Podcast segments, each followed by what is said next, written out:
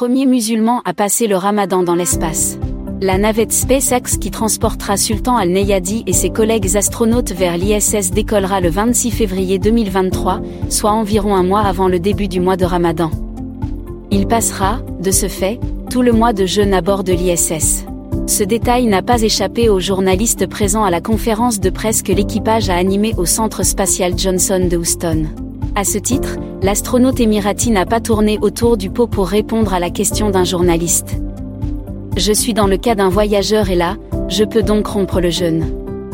En fait, le jeûne n'est pas obligatoire dans mon cas, a répondu tout de go Sultan al-Neyadi qui a rappelé l'exception que constitue, dans la religion musulmane, le cas d'un voyageur.